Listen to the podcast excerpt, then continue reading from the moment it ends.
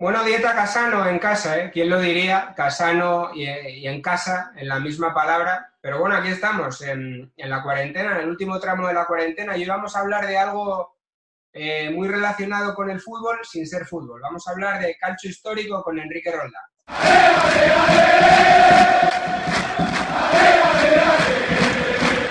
Hola Enrique, buenas tardes, ¿qué tal? Hola, buenas tardes, ¿cómo estamos? Bueno, Enrique Roldán que es, em, es profesor de Derecho, de Historia del Derecho, gran futbolero, sevillano, del Betis, ¿no? Sí, señor. Y, eh, y, yo, a mí lo que me gusta tener esta conversación contigo es que yo te, te acabo de conocer porque eres seguidor de Dieta Casano y, bueno, al final hemos, hemos, hemos, charlado unas cuantas veces y a ti te interesa también el fútbol italiano y, estamos, dispuestos a rajar de, algo muy, muy, muy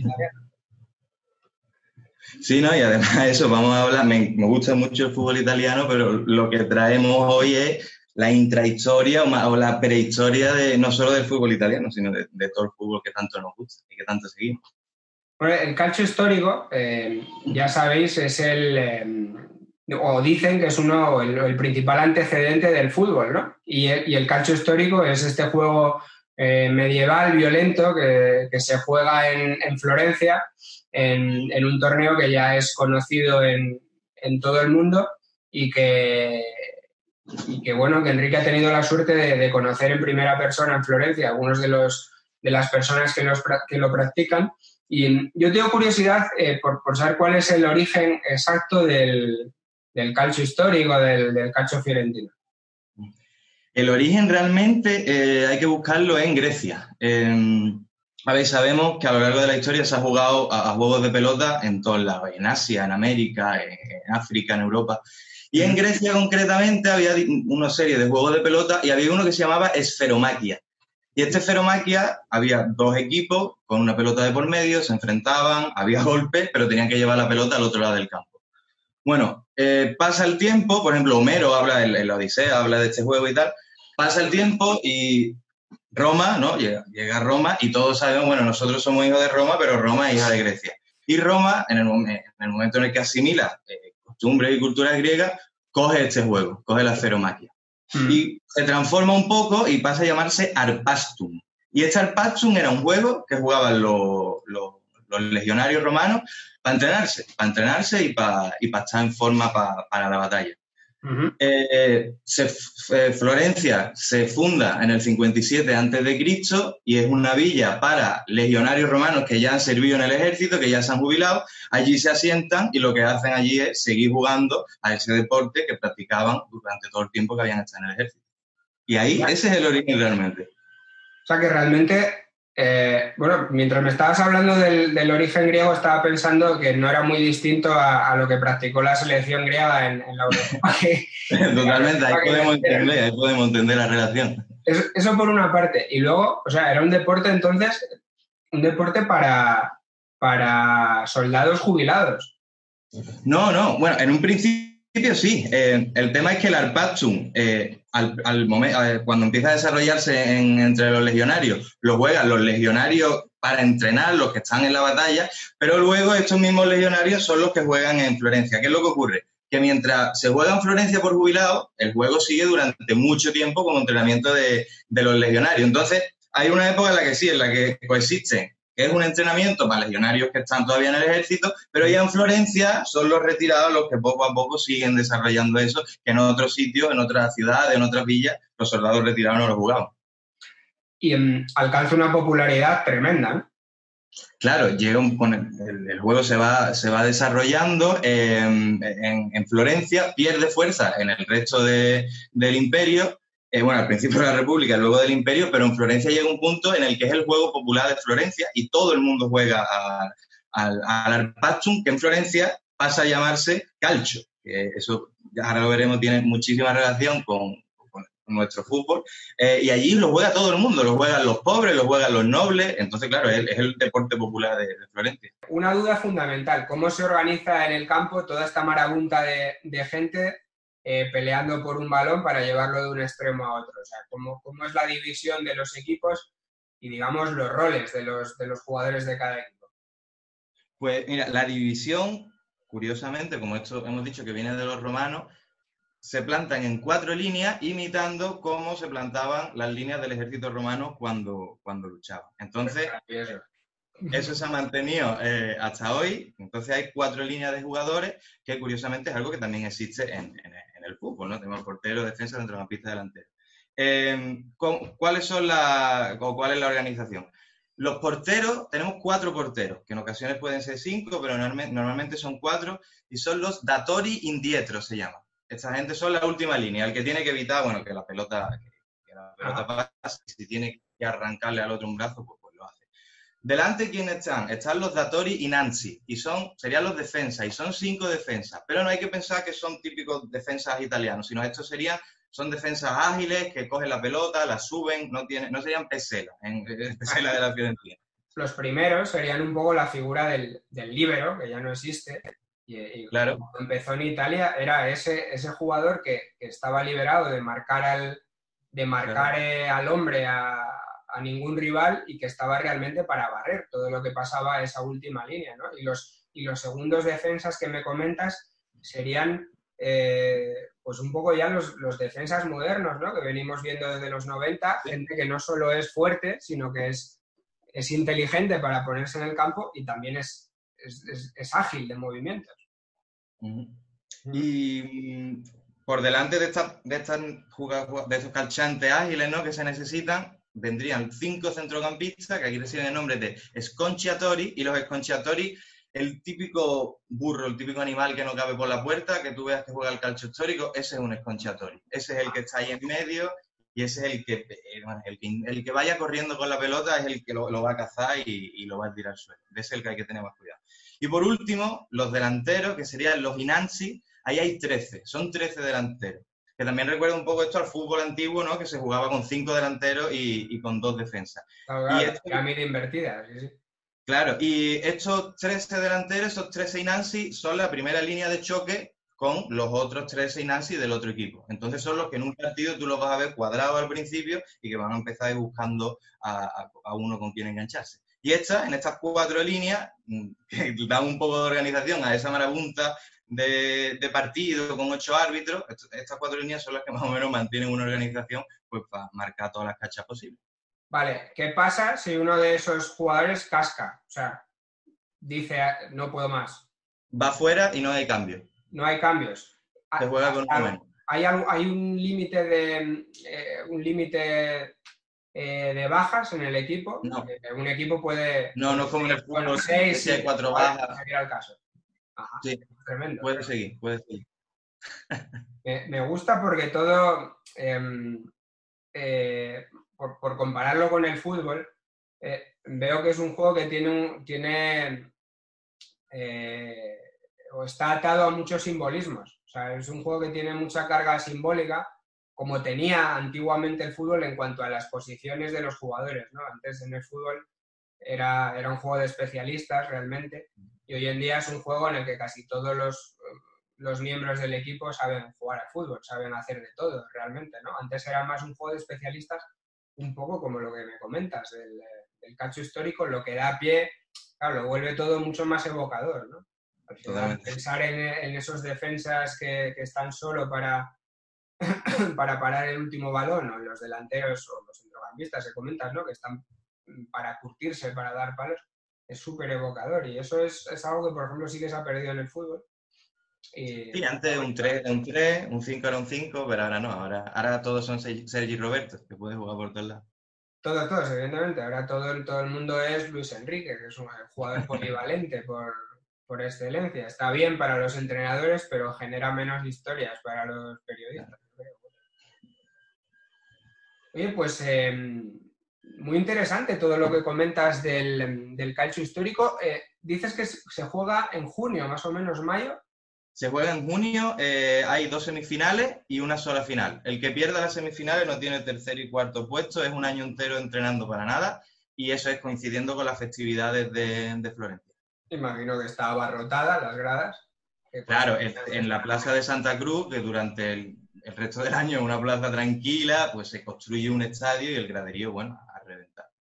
Tremendo. Me llama mucho la atención em, eh, y siempre me ha llamado la atención que en Italia al fútbol se le llame calcio, eh, porque, bueno, a veces es un poco sintomático de la manera tan disciplinada que han tenido siempre y tienen los italianos de, jugar al fútbol, que se llame el deporte del fútbol patada, es sintomático a veces de cómo se acerca esta gente al, deporte, pero aquí, sin embargo, me choca porque realmente el calcio histórico, eh, desde un punto de vista, o sea, desde el punto de vista de un profano, parece que tuviera que ver más con el rugby que con el, que con el fútbol, ¿no? No sé si, no sé si de ese calcio histórico también ha evolucionado eh, el rugby en Italia, no tiene nada que ver, eh, pero sí es verdad que mm, cuando les ves jugar se asemeja poco al fútbol. Claro, el tema es que al principio no era así. El, juego en Florencia pasa de llamarse arpachum a calcio, que como te he dicho significa patada, porque allí en Florencia empieza a generalizarse el juego con los pies. Eso lo cuenta eh, Luciano Artusi, eh, es un historiador eh, florentino que es el gran especialista en calcio histórico, que por cierto es, famoso por todo lo que sabe de calcio histórico y por, todo lo que sabe de gastronomía italiana. Podría ser un, también un, dieta casano a, la antigua. Tremendo comensal con él. y claro, y este hombre cuenta eso, que, mm, el, juego en Florencia pasa, a llamarse calcio porque allí se le empieza a, a, jugar con los pies.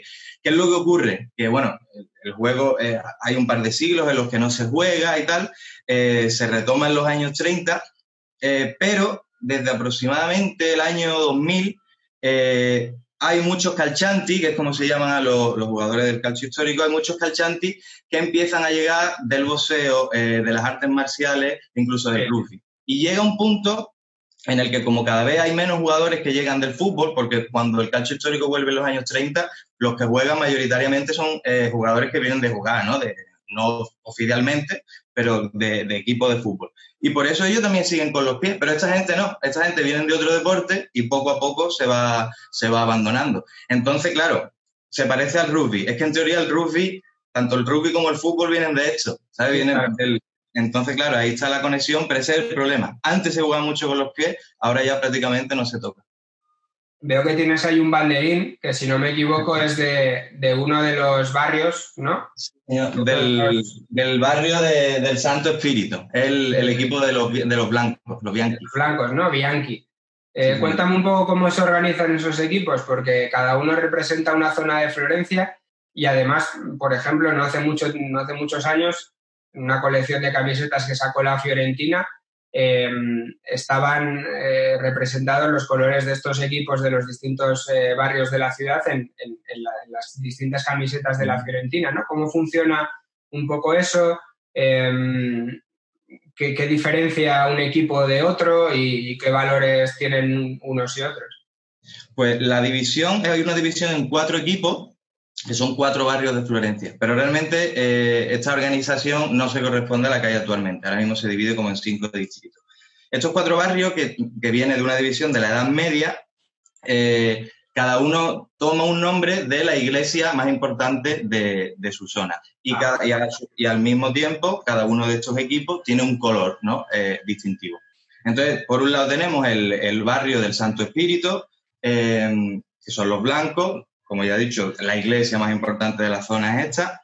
Eh, esta parte sería, si uno va a Florencia, lo que eh, cuando la parte que está al otro lado del río, lo que se llama Oltrarno, tenemos el casco histórico con el Duomo que todo el mundo conoce, pues al otro lado del río, la, Triana de Florencia, eso sería toda la parte del equipo blanco. Eh, luego tenemos otro que es el, el, equipo azul, que es del barrio de Santa Croce. de nuevo, la iglesia de Santa Croce, cuya plaza es el lugar donde se desarrolla el calcio histórico, eh, es la que le da nombre a este barrio. El tercero sería el de Santa María Novela, que van de rojo. El que haya llegado en tren a Florencia llega automáticamente a, Santa María Novela, de la estación. Mm. Y el último es el barrio de San Giovanni, que son los verdes. Eh, ¿Por qué San Giovanni? Eh, esta parte corresponde a la zona de la catedral, la zona del Duomo, pero toma el nombre del baptisterio de, San Giovanni, que está allí en medio. Es ¿eh? Es una clase de geografía y de, historia en, un partido, en un, juego, en un, en un partido de fútbol, en un partido de calcio. Sí, sí, totalmente. Y, claro, ¿qué es lo que ocurre? Que antiguamente eh, sí había una, una defensa ¿no? del barrio, ¿no? unos valores, uno el honor, la tradición, pero por lo que me comentaban algunos de los calchanti con los que charlaba y eso, me decían que a día de hoy, por ejemplo, para jugar en el, en el equipo de los Bianchi no tienes que vivir necesariamente en este barrio. Eh, para jugar tienes... Supongo que han tenido que abrir un poco el abanico. Claro. Para jugar tienes que... Calcianti eh, no está al alcance de cualquiera, imagino que claro, totalmente. que estar muy preparado. para, ser calchanti son necesarias dos cosas. Bueno, primero, ser florentino o eh, haber residido 10 años de forma continua allí. Y mm. la segunda es estar en forma. Porque es que a día de hoy, coincidiendo con eso que comentábamos, ¿no? De que desde el año 2000 cada vez viene más gente de las artes marciales, del boxeo, son auténticos atletas que están en el gimnasio y que, bueno, que cualquiera no se puede meter ahí a, pelearse con, eso. Claro, claro. Hay una, mira, me, resulta esto muy curioso que dices de, la, de, la, de la ligación y de la unión que hay entre los, entre los equipos del calcio histórico y, de, y, las, y, la, y la iglesia, ¿no? Y las iglesias principales de cada barrio, porque el fútbol italiano está muy ligado a las iglesias y de hecho allí...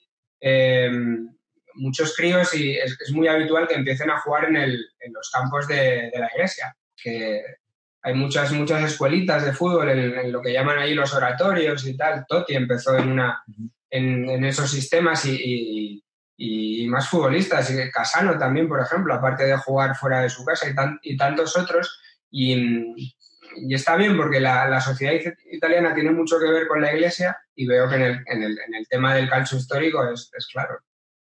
Bueno, fíjate si tiene que ver que, por ejemplo, el gimnasio de los blancos está en el sótano de la iglesia del Carmen, que es otra iglesia de la zona esta, del barrio de Santo Espíritu, y, en, el, sótano donde está montado el gimnasio está todo acondicionado, pero claro, tú entras allí y tú sabes que estás, andando justo por debajo del suelo de la iglesia. Entonces la conexión está ahí.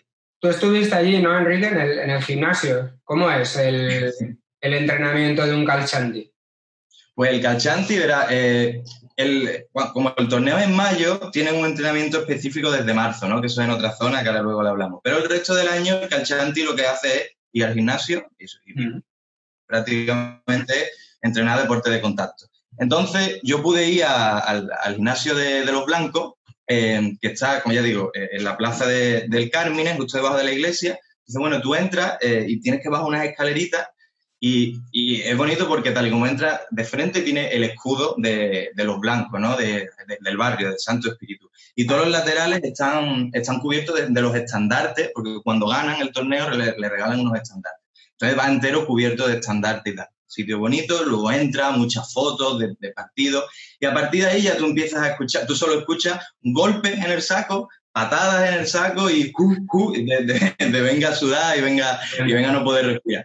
Y claro, tú estás allí y yo me acuerdo cuando yo llegué y yo vi a aquella gente y yo dije, es imposible que una persona normal juegue, juegue al calcio histórico. Te digo, poseadores, gente súper musculosa, mostrenco, eran auténticos mostrencos los, que estaban allí. ¿Cuánto, puede, ¿Cuánto dura un partido de, de calcio histórico? ¿Es flexible? ¿Depende del marcador? Mm. Son 50 minutos, pase lo que pase. Hay un cronómetro y a los 50 minutos termina el partido. Vale, y eh, dependiendo del resultado de, ese partido, hay... una manera de resolver si hay un empate o...? En el caso de que haya un empate, se juega hasta que haya un, gol de oro o una cacha de oro. cacha es, lo que hacíamos de pequeños, cuando jugábamos al sí, sí, sí. El último gol gana, es, es lo más justo del mundo.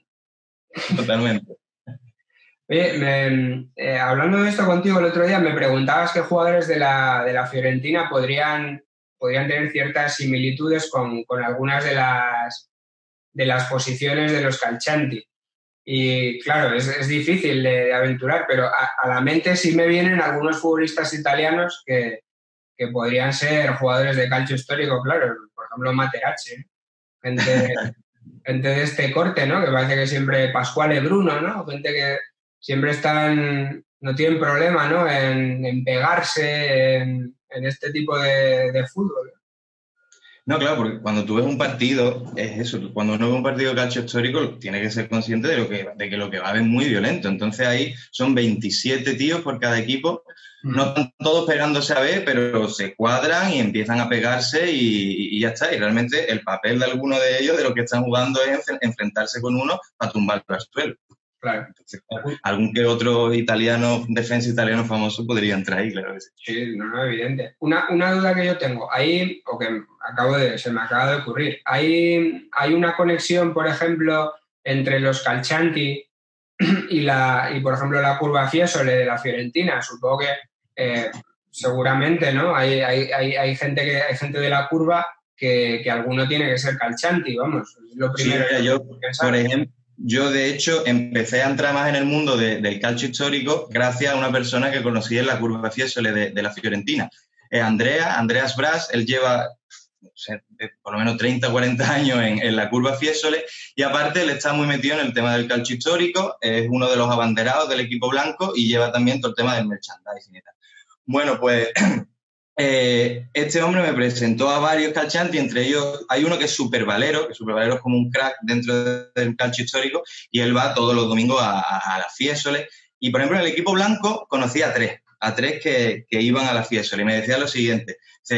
antiguamente, eh, bueno, antiguamente no tanto, hace como 10, 15 años, eh, la gran mayoría de los calchantes iban a de los calchantes iban a la fiesta, pero por lo visto con los años, por lo que sea, ellos reduciendo. Entonces, bueno, dice, hay muchas veces que yo en el campo me he jactado de, pegarme puñetazos o patadas con, con, algún amigo que el domingo siguiente, bueno, el domingo siguiente no, porque en junio, que dos domingos antes había estado con él en la fiesta. Pero había uno que me acuerdo que me, se reía mucho porque en el, en el equipo de los Bianchi había uno que era de la Juve y lo, lo tenían, lo tenían enfilado. Entonces, claro, cuando yo le pregunté, digo, bueno, ustedes vayan a la fiesta, me dijeron, mira, aquí en los Bianchi íbamos tres, cuatro, sobre todo super valeros. Dice, pero a ese no, ese no, ese es de la lluvia, ese no le dejamos ni que se acerque al Artemio Frankie. Entonces, sí. Soy muy curioso de... Esto daría para otro vídeo, la rivalidad esta que hay Fiorentina-Juventus, que es un poco asimétrica, porque la, la gente de la Juventus evidentemente están en, están en otros en otros objetivos siempre que la Juventus, sin embargo, al revés, eh, es feroz eh, lo que odian allí a la Fiorentina. Y, eh, y, es tremendo, es un sitio muy curioso, Florencia, para el fútbol, porque es uno de estos sitios de Italia que no son intercambiables con el resto. Llevan el fútbol allí es, es distinto, los colores son distintos, tienen unos símbolos muy marcados. Pasa un poco como, le pasa un poco así a Lelas Verona también y, estoy seguro de que, de que todo este tema del calcio histórico que surja en Florencia no es, no es cosa casual, porque ellos tienen un instinto muy marcado de, pertenencia a la ciudad y un orgullo muy, muy característico de ser florentino. Sí, ellos, eh, para ellos el calcio histórico es parte de Florencia. Eh, este Luciano Artusi, este historiador, me lo decía. Dice, bueno, el calcio histórico es tan fiorentino como puede serlo el, el Duomo. Entonces, así, es, es el folclore, es el folclore y es un sentimiento de pertenencia con la ciudad y, bueno, se expresa a través de eso, a través del calcio. Eh, antes comentabas una cosa que yo creo que es, curioso para la gente que no conozca el calcio histórico y es el, lo comentabas, ¿no? El, renacimiento que hubo de este deporte en los años 30 durante la dictadura de, Mussolini. Yo creo intuir por, por, qué Mussolini rescata este tipo de deporte, pero me gustaría que nos, que nos lo explicaras. Supongo que es un poco para exaltar eh, determinados símbolos que él consideraba muy italianos, ¿no?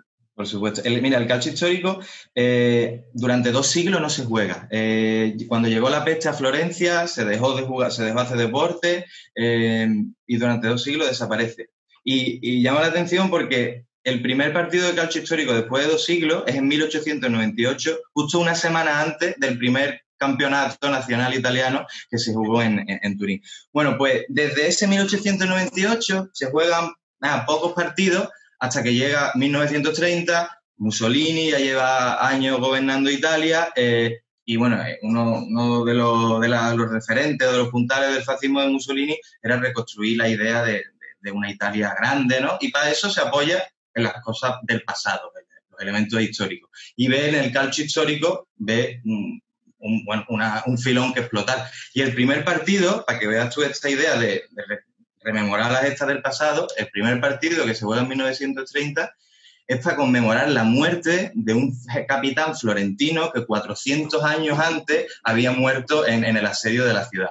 Entonces, claro, se vende como la gran, la, gran, el gran folclore florentino que siempre ha estado presente porque la, cultura italiana es milenaria. Y, ¿Y, qué es lo que ocurre? Que desde ahí se juega ese partido en 1930 y a partir de ahí se juega, se sigue jugando, con la excepción de la guerra mundial y un par de veces más, y Mussolini lo hace para eso, para recordar la gloria de Italia y para otra cosa fundamental. Y el fascismo en ese momento es, elemento, es enemigo, no declarado, pero sí, sí es enemigo encubierto de Inglaterra. El fútbol ya es famoso en todos sitios. Mussolini aprovecha para decir, el calcio histórico es italiano, el calcio es italiano, pero es que nosotros hemos inventado este juego que ahora los ingleses, la pérfida Albion, ¿no? está llevando por el mundo. Eh, eso lo hizo mucho Mussolini, lo de, bueno, como tantos, o, yo diría todos los dictadores, ¿no? Aprovechar el altavoz del deporte para, para perpetuar un, determinado tipo de, ideas, ideales. Y en, en, Italia está muy marcado sobre todo en los estadios, porque la mayoría de los estadios, lo que llaman allí el comunale, el estadio digamos, de propiedad pública, muchos son, muchos son de la época fascista, pues eso, de un plan que hubo, pues eso, de modernización de los estadios y, muchos de ellos, incluido el Artemio Franchi, por ejemplo, tienen una, arquitectura que está muy ligada a esa época del, del, fascismo con, con, Mussolini, o sea que esa huella no, no se borra. Yo no sé si en el calcio histórico Em, está ligado a una determinada corriente política o ya no. Eh, la gente que lo sigue, lo practica, digamos que está más a la derecha o a la izquierda, es algo que desconozco. El, tema es que, por ejemplo, después de la Segunda Guerra Mundial, eh, se planteó, bueno, seguimos jugando al calcio histórico, esto lo ha traído Mussolini, ¿no? Y se siguió jugando y se le borró, se le quitó cualquier pasado, de cualquier resto de fascismo, se, se, lo quitaron. Y a día de hoy, yo lo preguntaba mucho y, además nos, me llama la atención porque a tres o cuatro que les pregunté siempre me decían lo mismo. No, no, aquí juegan todo tipo de clases sociales, incluso juegan abogados. Los cuatro me dijeron lo mismo, abogados. No sé si habrá muchos abogados. pues muy interesante, Enrique, todo lo que nos has contado de, de calcio histórico, que yo creo que tiene que ver mucho, mucho, mucho con la mentalidad eh, de los italianos a la hora de afrontar el deporte. Sabemos que esta gente son muy competitiva y, eh, y solo podría solo se me ocurre Italia, ¿no? Como sitio que pudiera perdurar eh, este, mm, este deporte, ¿no? Me parece, me parece maravilloso. Sí, sí, tenían que ser los italianos. Si hay alguien, yo siempre digo que si hay alguien más puro y más profundo que nosotros, en todo caso serían los italianos, así que tenía que estar ahí. Bueno, pues un, abrazo y gracias por pasarte por, eh, por Dieta Casano. No te voy a pedir que, que te despidas con el saludo a los a los Juan de Pablos porque es un poco difícil, así que lo, lo haré yo y es un forza, saluti a tutti, bacioni, arrivederci, un forte in boca e lupo e a presto pino.